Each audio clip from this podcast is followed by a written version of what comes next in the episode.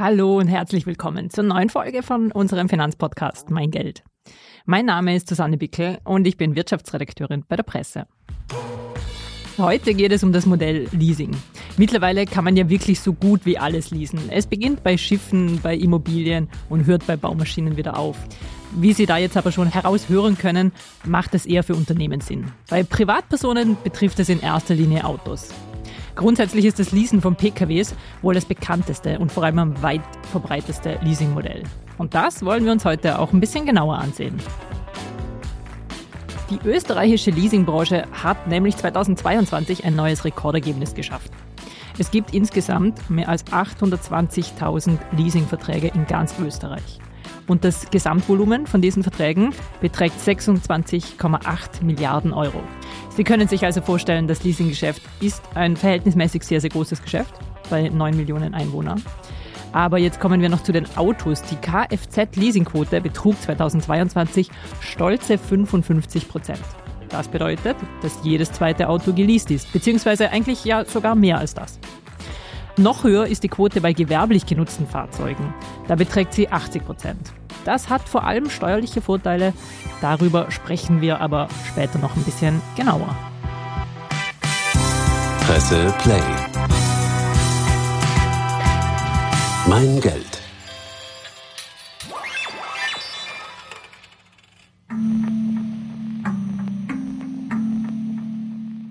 Jetzt beginnen wir aber zuerst noch einmal ganz von vorne.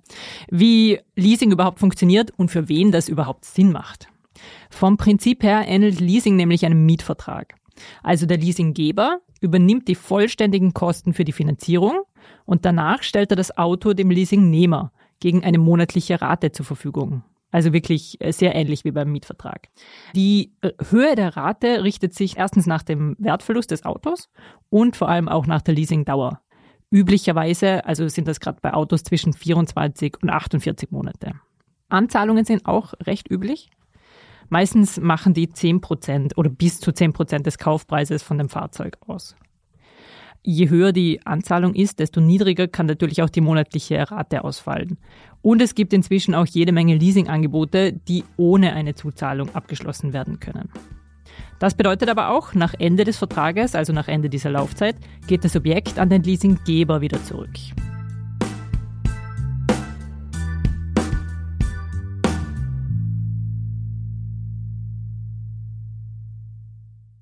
Leasing ist also grundsätzlich für alle Autointeressierten sinnvoll, die auch immer ganz gerne das neueste Modell haben, weil, wie gerade erwähnt, nach diesen 48 Monaten kann man zum Beispiel auf das Modell umsteigen, das gerade neu herausgekommen ist und hat immer das aktuellste.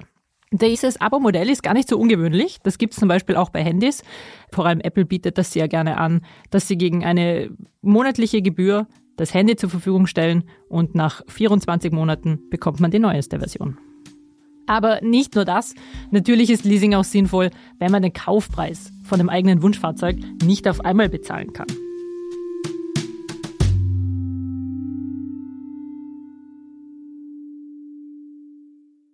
Bevor ein Leasingvertrag abgeschlossen wird, wird eine Bonitätsprüfung durchgeführt. Wer sich also für ein Leasingauto entscheidet, sollte sich schon sehr sicher sein, die Raten über die gesamte Vertragslaufzeit hinweg absolut problemlos aufbringen zu können.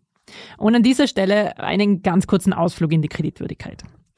Weil die Bonität wird schon bei kleineren Anschaffungen recht schnell abgefragt. Also zum Beispiel, vielleicht kennen Sie es, wenn Sie über Klarna einkaufen, müssen Sie das Geburtsdatum eingeben oder wenn ein Handyvertrag abgeschlossen wird. Dann wird im Hintergrund immer geprüft, ist dieser Kunde oder diese Kundin bonitätswürdig.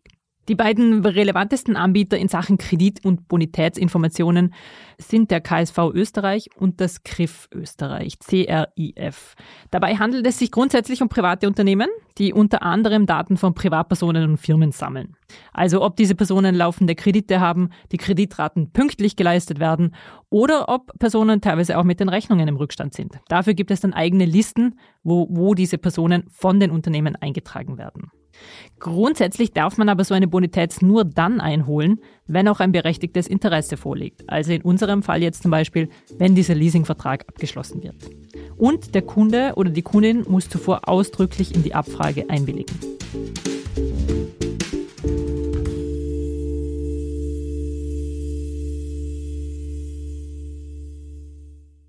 Man sollte also wirklich drauf schauen, dass die eigene Bonität immer recht positiv bleibt, weil auch wenn man sich jetzt vielleicht denkt, hm, meine eigene Bonität ist mir relativ egal, weil ich brauche in nächster Zeit keinen Kredit, es hat schon noch mehr Auswirkungen, weil jeder Bankkunde, wenn wir jetzt wirklich bei der Bank bleiben, wird gerankt, bekommt eine Bonität und davon hängen auch die Konditionen ab. Und zwar nicht nur von Krediten, sondern auch von Girokonten.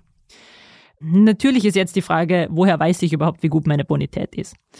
Einmal pro Jahr darf man eine kostenlose Selbstabfrage der eigenen Daten machen, sowohl beim KSV als auch bei der KRIF. Dort werden dann sämtliche Einträge, also sowohl negative als auch neutrale, also negative sind in diesem Fall Rechnungen, die nicht bezahlt wurden oder im Mahnverfahren sind und neutrale sind offene Kredite, die zwar bezahlt werden, aber wo es eben eine offene Verbindlichkeit gibt. Die werden aufgelistet und dann kann man sich anschauen, passt da alles, ist da alles in Ordnung, ist alles richtig eingetragen, gibt es eventuell auch Negativeintragungen, die nicht stimmen.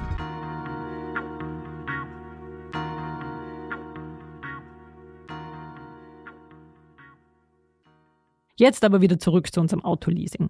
In der Regel gibt es zwei unterschiedliche Formen des Autoleasings, meist jeweils verbunden mit einer Anzahlung, wie wir vorher schon besprochen haben. Es gibt einerseits das Kilometerleasing, da wird zu Beginn eine Kilometerleistung pro Jahr festgelegt. Für Abweichungen nach oben oder nach unten wird ein Bonus-Malus-Betrag definiert, der für mehr oder minder Kilometer gleich sein sollte. Wer sich also für dieses Kilometerleasing entscheidet, sollte seine Fahrleistung recht gut kennen, beziehungsweise auch gar nicht allzu viel fahren. Da muss zum Beispiel beachtet werden, gerade wenn man den Job wechselt oder grundsätzlich eine neue Lebenssituation hat, wie eine Familie oder ähnliches, da kann sich die reale Kilometerleistung schnell ändern. Und da gilt es dann recht schnell einzugreifen, weil die Mehrkosten können dann überraschend hoch sein. Und gut, auch wenn sich jetzt die eigene Situation nicht ändert, aber es kann ja auch was passieren, wie zum Beispiel die Covid-Pandemie in den vergangenen zwei Jahren. Dadurch, dass viele Menschen im Homeoffice waren, aufgrund der Pandemie, waren die Kilometerleistungen oft viel niedriger als sonst und das hat doch den ein oder anderen Vertrag verändert. Die zweite Variante ist das Restwertleasing. Da wird am Anfang ein Wert festgelegt, welches das Auto am Ende des Leasingvertrages haben wird. Ein Kilometerlimit gibt es damit nicht. Es ist also eher für Vielfahrer geeignet. Und der Kunde, also der Leasingnehmer, muss am Ende der Laufzeit des Vertrages die Differenz zwischen dem Schätzwert, der am Anfang festgelegt wurde, und dem dann wirklich tatsächlich Marktpreis bezahlen. Der Unterschied zum Kilometerleasing ist, dass der Kunde, also der Leasingnehmer, viel mehr Risiko trägt. Weil wenn der Wert des Autos unter den kalkulierten Wert sinkt, muss er diese Differenz tragen. Unvorhergesehene Wertverluste hat es da zum Beispiel durch den Dieselskandal gegeben. Für diese Fälle gibt es Leasingverträge mit Andienungsrecht. Das ist eine Unterform des Restwertleasings. Die Leasingbank kann dann bei einem starken Wertverlust vom Kunden verlangen, dass er das Auto selbst kauft.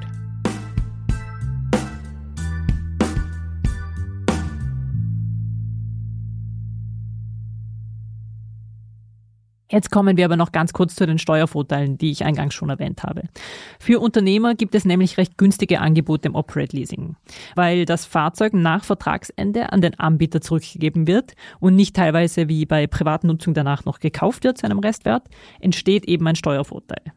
Einerseits kann man die Leasingrate als Betriebsausgabe abrechnen, aber eben durch die Nutzungsüberlassung kann daneben auch Kosten wie Reparaturen oder andere Leistungen als Betriebsausgabe abgerechnet werden.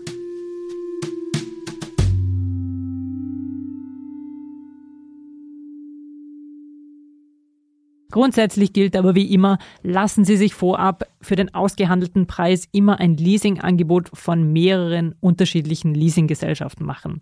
Es ist nie gut, immer nur bei einer zu sein, dann weiß man auch wirklich, woran man ist und ob, man, ob das Ganze wirklich ein gutes Angebot ist.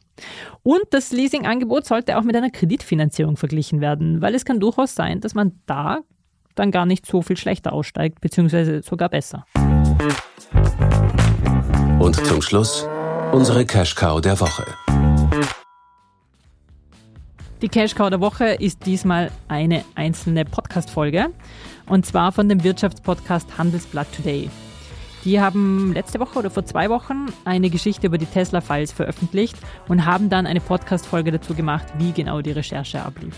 Wahnsinnig spannend, auch wenn man die, die Abläufe kennt, aber ich glaube, es nimmt jeder irgendwas Neues mit.